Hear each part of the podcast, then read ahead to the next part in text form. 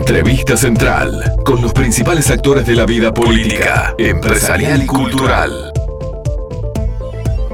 Hemos hablado bastante de lo que ha sido el transporte porque viene el transporte colectivo porque viene en el medio del ojo de la tormenta, porque se viene un paro el 17 de junio, porque en definitiva se ha puesto la mirada allí a ver si va a haber o no hay transporte. Ya se dijo por parte de la UNOT que eso se va a resolver el lunes.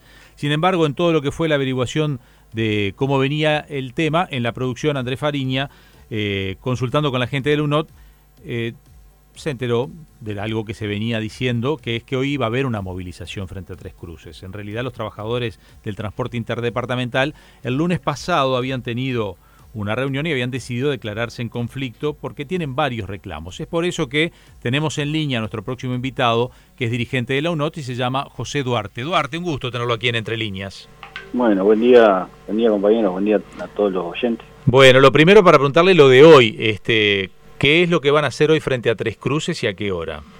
Bueno, nosotros en el plan de, de, movilizaciones que, que, este, que decidimos llevar adelante después bueno, de muchas, este, muchas reuniones y ningunos resultados, eh, estamos en lo que es la etapa eh, de, de, informar, de informar a la población de lo que está pasando. Este, ningún, ningún conflicto puede, puede este, digamos, salir adelante si, si del otro lado no, no tenés cierta manera la gente informada de lo que pasa.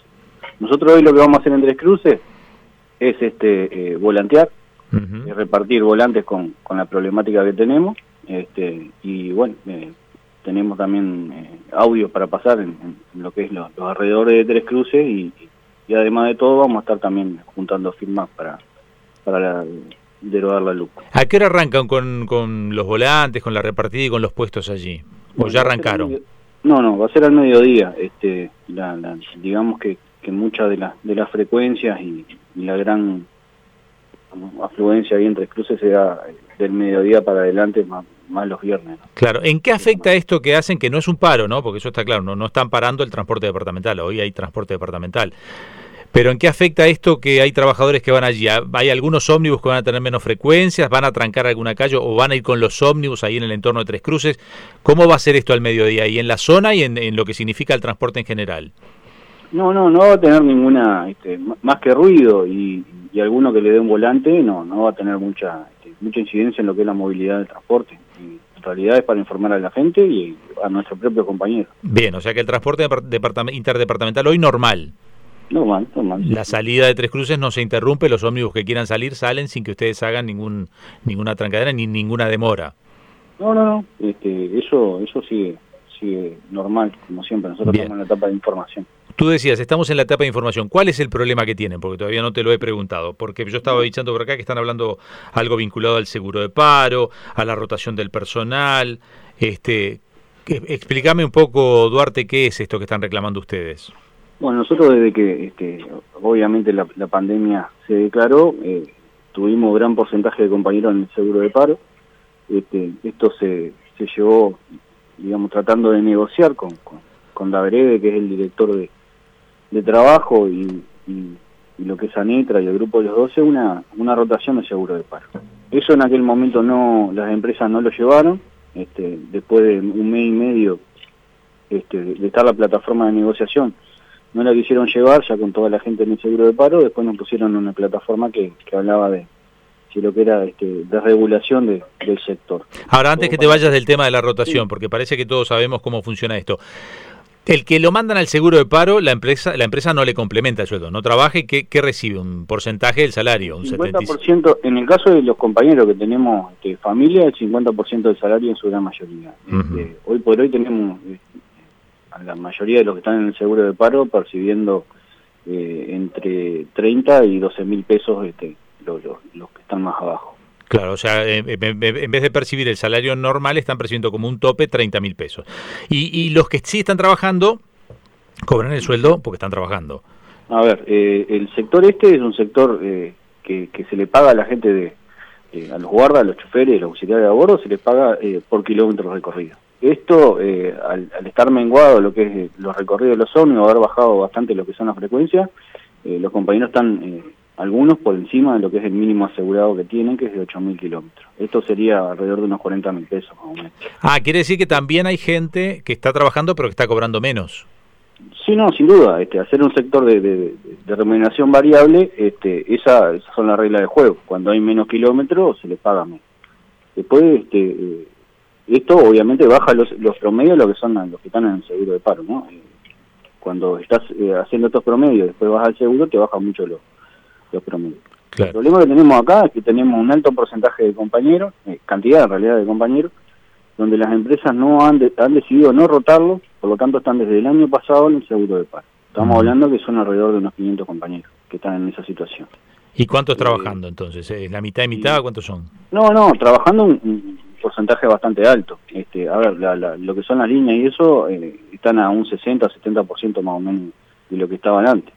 Este, eh, pero ¿qué pasa? Tenemos empresas donde no han querido rotar a los trabajadores, puntualmente son Muñez y Cinza, Turismar, este, eh, tenemos empresas eh, del interior como TAP, Compañía Colonia, este, te puedo seguir. Sí. ¿Y esto no será un mensaje también a los trabajadores de yo como empresa, ya que tengo que minimizar, me quedo con los mejores? ¿No será también un, no habrá mirado la lista de quién venía todos los días en hora, quién cumplía? Ah, ustedes hacen un mea culpa interno, los trabajadores o dentro del gremio le dicen, mirá, lo que pasa es que acá tenemos que empezar a trabajar todos igual, porque lo llamaron a Carlitos y no a Pedro, porque Carlitos llegaba en hora y Pedro llegaba tarde. Carlitos nunca faltaba y Pedro faltaba dos por tres. Si fuera esa la, eh, digamos, la premisa, lo hubieran dicho. La situación acá es que ponen su, digamos, su potestad de empresario eh, por delante y, y este y no no están este en cierta manera esgrimiendo eso. Pero ¿y cuáles son los criterios que les dicen a ustedes de no lo estoy rotando por? ¿Les han contestado?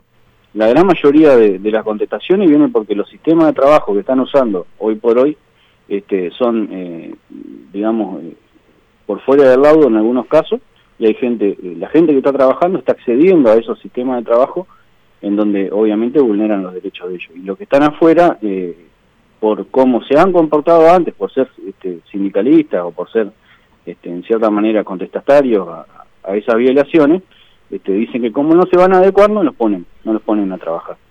esa, esa, es una de las razones que hablan. Este, sin duda, no, eh, a ver, cuando hablamos de, de Cheibo con, con la parte empresarial nos dicen eso, eh, en, los ámbitos de negociación nos dicen que son la columna vertebral de las empresas. Claro. Sí, tiene que haber un motivo por el cual ellos seleccionan. Yo te decía el, tema del cumplimiento. ¿Ustedes entonces creen que es también un tema sindical? O sea, allí hay algunos que son están sindicales. Sin duda, sin duda. Al no tener un sistema de rotación equitativo para todo el mundo, este, que reparta el peso del, seguro de paro para todos los compañeros, este, eso va eh, direccionado hacia unos unos pocos, ¿verdad? Cuando hablamos de interdepartamental, vamos a hacer la aclaración porque puede haber gente que nos está escuchando y, dice, para, pero ¿y qué es interdepartamental? Definime qué es interdepartamental, porque acá tenemos los urbanos, los suburbanos, los de corta distancia, los de mediana distancia. Ustedes, los que van a reclamar hoy, ¿quiénes son puntualmente?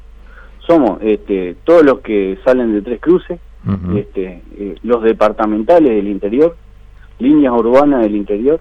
sí, yo voy de Salto a Paysandú, por ejemplo. Exactamente. O, mismo los que recorren este, dentro de, Canelones, dentro de Salto, dentro de los departamentos. Los internacionales y los de turismo. Bien.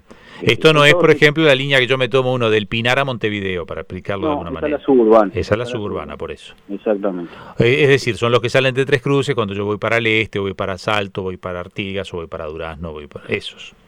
Más lo que tú has hablado. Perfecto es, todo eso. Perfecto, porque hay dudas, nos preguntan y a veces nos dice quién es el quién es exactamente el interdepartamental. Para centrarnos un poco en el conflicto y para, que se entienda también para la gente, ¿no? Este, además de los seguros de paro, tenemos, digamos, una pérdida salarial bastante importante, entendemos que es de más de un 15%. Desde septiembre de 2019 que no tenemos aumento salarial en el sector. El año pasado, cuando se fijó el aumento de boleto en marzo, donde estaba comprendido el aumento para los compañeros también del transporte, este, eh, por, por, por, motivo de la pandemia se nos decretó que eso se lo quedaba en las empresas. El, aumento de ustedes del boleto lo rige el Ministerio de Transporte, ¿verdad? Exactamente. Porque de, acá hay otro, que lo, hay otro que lo rige la Intendencia. ¿Y por qué no les aumentaron? ¿Por, por, por un acuerdo que hubo entre ustedes y las empresas o...? No, nos decretaron, nos decretaron.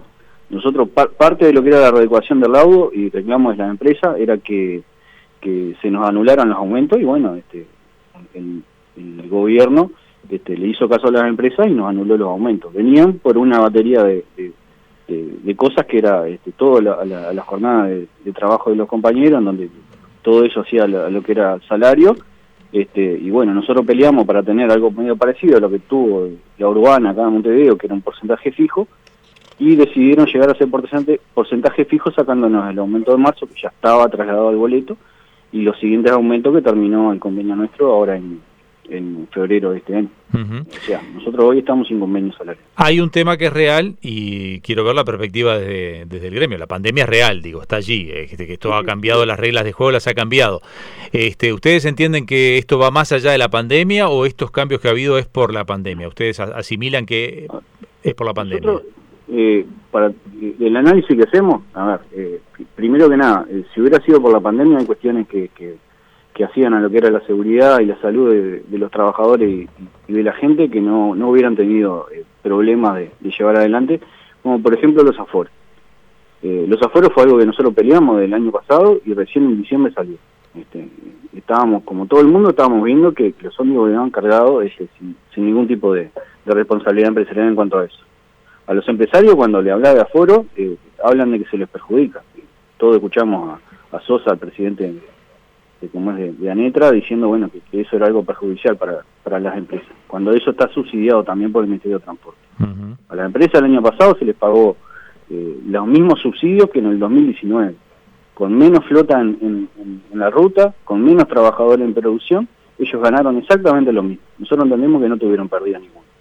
Por lo tanto, están especulando con la pandemia y hoy por hoy están especulando con esta situación para este, eh, desregular lo que es un sector altamente regulado. Nosotros en el transporte no tenemos siniestralidad alta, o sea, es muy difícil encontrar eh, siniestros de, de, ómnibus interdepartamentales, se dan cada tanto y por cuestiones fortuitas. Ahora, no es algo como en los camiones, que es un, sector de un 90% que están desregulados, este, y nosotros como somos altamente desregulados entendemos que eso incide en la seguridad de tanto de los trabajadores como de la gente. Bueno, pero eso ustedes no pretenden cambiarlo, que siga siendo regulado está bien, que nadie quiere siniestros. está perfecto, el tema es que de hecho lo están haciendo, de hecho lo están desregulando. Cuando las empresas no ponen guarda arriba de los ómnibus, este, eso es un factor, porque eh, teniendo cuatro ojos mirando para afuera a ver qué pasa, este, y, y bueno, y estando atento a que nadie se duerma, porque es una realidad eso, que los compañeros cuando este, tienen pocos ingresos, también es eso, ¿no? Eh, eh, cuando están este, bajándole el salario de los compañeros por todos lados, obligan a la gente a querer, eh, en cierta manera, tratar de empatar lo que tenían antes. Por lo tanto, este, teniendo una libreta profesional, te puedo manejar un camión, te puedo manejar un reparto, te puedo, te puedo hacer cualquier cosa. Más mi trabajo en el ómnibus. Claro, o sea, se bajan del ómnibus y se van a otro transporte. Decís que hay ah, unos cuantos que hacen eso. Sin duda, sin duda. Pero ahí debería estar regulado, ¿quién regula? Porque eso está regulado la cantidad de horas. No regula nadie. No, regula, nadie. No controla a nadie en realidad. No, no, no controla a nadie, no regula a nadie. Este, nosotros hemos denunciado tanto este, en este gobierno con el gobierno pasado lo que la carga horaria de los compañeros, que no están sindicalizados, que te agarran cualquier cosa para contar hacer un peso más, y eso nunca tuvo repercusión alguna. Por lo tanto, este, no entendemos que, lo único que regula eso es eh, eh, emparejar en cierta manera eh, equitativamente el trabajo para todos. Te pregunto un tema que este que sé que la respuesta fácil es esto se va a tratar el lunes porque la UNOD ya puso fecha para tratarlo el lunes, es lo del paro del 17 de junio, pero un poco eh, me da la impresión por, al escucharte que el ánimo está caldeado allí en lo que es por lo menos el sector interdepartamental. ¿Qué mirada tienen ustedes sobre parar o no el transporte? Capaz que el interdepartamental es el que menos afecta a la vacunación, porque uno dice, bueno, pero nadie se va a ir de Montevideo a Artiga a vacunarse, yo si paro que se vaya el día antes. Pero este, ¿qué, mirada tienen sobre lo que se debería hacer el 17 de junio? Bueno, nosotros, como decías vos, este, por, vamos y, representamos nuestro sector dentro de lo que es el seno de la UNO, por lo tanto este, no, entendemos que no afectamos a lo que es la movilidad de la gente y los vacunatorios. Nosotros vamos con la postura de parar el 17. Esa es nuestra postura por hoy. Ahora, paran, este, ¿pueden parar parcialmente o tienen que parar todos o no para nadie? Eh, es, a ver, los paros parciales son algo que se puede dar, no en el interdepartamental, nosotros paros parciales no podemos llevar adelante por la modalidad de trabajo que tenemos. No, me refería si, por ejemplo, puede parar el interdepartamental, pero el suburbano y el urbano no. Y se ha dado, sí, este, es una posibilidad. Eh, a ver, eh, en el mandato que en el pedido, mandato no, pedido que tenemos de, de la representativa de ayer, este, está, bueno, tratar de, de, cubrir lo que son los vacunatorios los vacunatorios. Claro, yo entiendo, sí, eso, eso es el mensaje que no, no se puede dar otro mensaje, pero ustedes, por ejemplo, desde, desde el interdepartamental, verían mal que otros compañeros dijéramos no paremos. Es decir, porque también en, el debate sindical se da aquello de no solo lo que digo yo, sino convencer al resto. ¿Ustedes van con idea de parar y convencer al resto que pare? ¿O cuál es la mentalidad con la que van? No, nosotros, este, a ver, eh, lo que tenemos, para que entienda la gente, ¿no? Este, nosotros estamos en, la discusión que tenemos dentro de la UNO, estamos este, 50-50. Hay compañeros que, que, obviamente no tienen problema en parar, que, que, entienden que es el mandato del plenario, el mandato de los compañeros que que por los cuales ellos representan y, hay otro, otros compañeros que bueno que, que traen otra eh, digamos otra visión este por lo tanto eh, en lo que es una negociación se trata de siempre de, llegar al medio no este nosotros vamos a ir de ahí con un consenso eso es lo que tenemos este el objetivo que tiene la UNO por lo tanto este lo que se resuelva va a ser o sea que están divididos están muy divididos con respecto a qué opinan de qué hacer Sí, en toda, eh, en toda, digamos, en toda lo que es discusión democrática tenemos varias, eh, varias posturas. No, lo que pasa es que acá parece que hay un, ya dejemos de lado este, si, si los reclamos son suficientes o no, no pero hay un tema hasta de con la ciudadanía, la mirada que puede quedar de si ustedes paran. Yo, yo como usuario del transporte urbano y suburbano, yo vivo en Delta del Tigre, puedo decir que cada vez que para este, la UNOT, en lo que es este urbano, yo de acá tengo ómnibus toda la mañana para irme a Montevideo este, eh, lo, que es, eh, eh, a ver, afecta sí la frecuencia. Ahora, ómnibus hay. Es, es, la mirada como ciudadano que te estoy dando lo que tiene que ver este. O sea, vos crees que igual aunque, aunque ustedes digan paramos, no debería la gente dejar de vacunarse porque aunque haya menos ómnibus, hay ómnibus. A ver, ómnibus hay, entiendo que siempre hay. tenemos en Cusa, como por ejemplo, un, un alto porcentaje de, socios que, sacan todas las unidades. Come este, también tiene un alto porcentaje de, salida porque tiene muchos socios. Este, eh, menguadamente ómnibus van a ver. El, taxi, ni que hablemos, el taxi tiene un gran porcentaje de, trabajadores que no están sindicalizados. ¿A qué hora tienen la reunión el lunes? El lunes va a ser eh, seguramente a las 2 de la tarde. 2 de la tarde. Y más o menos esto les va a llevar dos o tres horitas, o sea que a las 5 de la tarde, 6 de la tarde del lunes sabemos si hay o no paro de transporte. Mira, eh, la última reunión empezó a las 6 y eran las 11 y todavía no habíamos llegado a ningún tipo de, avance. Por lo tanto, no te puedo decir. Ah, o sea que más largo. Arrancan a las 2 pero no saben cuándo termina. Está peleada, peleada la cosa. Me estás augurando una discusión fuerte ahí en la UNOT. Sí, sí, puede ser. Este, todo va a depender de, acá hasta el lunes cómo, cómo lleguemos a, consensuar, digamos, entre entre casa con, con los compañeros. Ahí. Bueno, gracias por hoy. Seguramente estaremos hablando con alguno de ustedes el martes. Bueno, muchas gracias. Gracias, gracias por hoy. Avanzamos en el programa, estamos ya en las 9 y 58, queda nada, nada. Por FM Hit, un periodístico a tu medida, con Leonardo Luzzi, Jorge Gatti, Diego López de Aro y Andrés Farina.